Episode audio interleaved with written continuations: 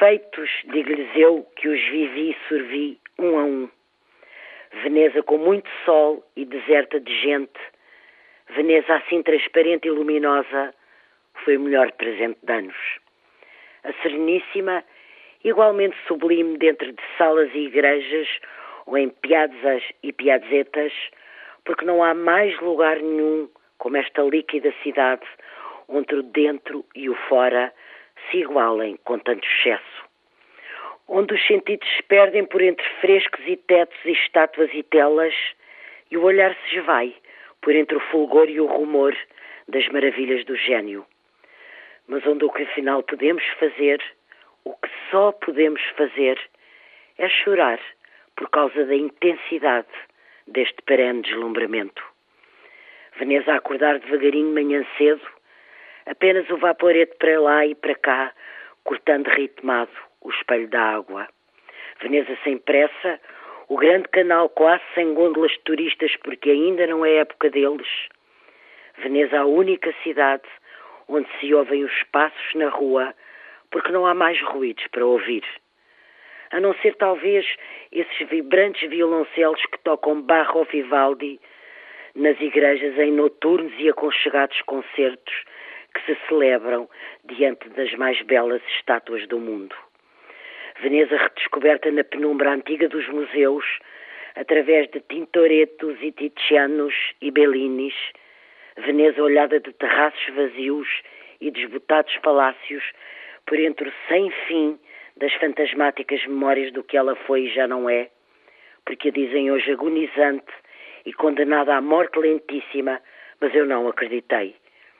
E por isso nos festejamos assim mutuamente, eu e ela, no silêncio da nossa festa partilhada.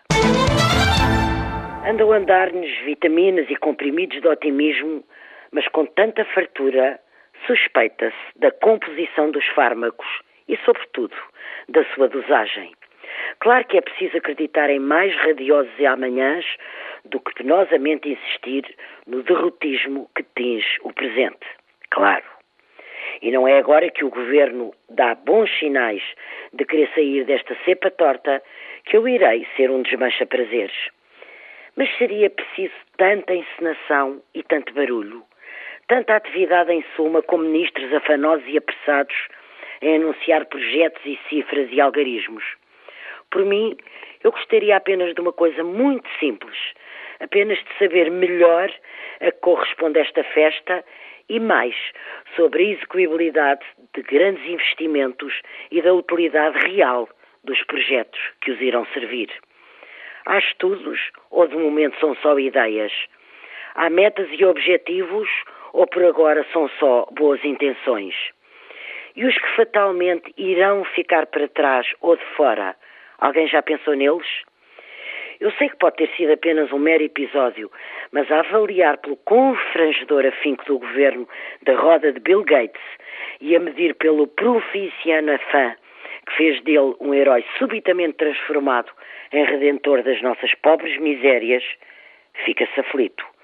É que sobrou mais espetáculo mediático por parte do governo que outra coisa, de onde espera-se que a seriedade de tudo isto agora anunciado vá ao menos na proporção do seu aparato.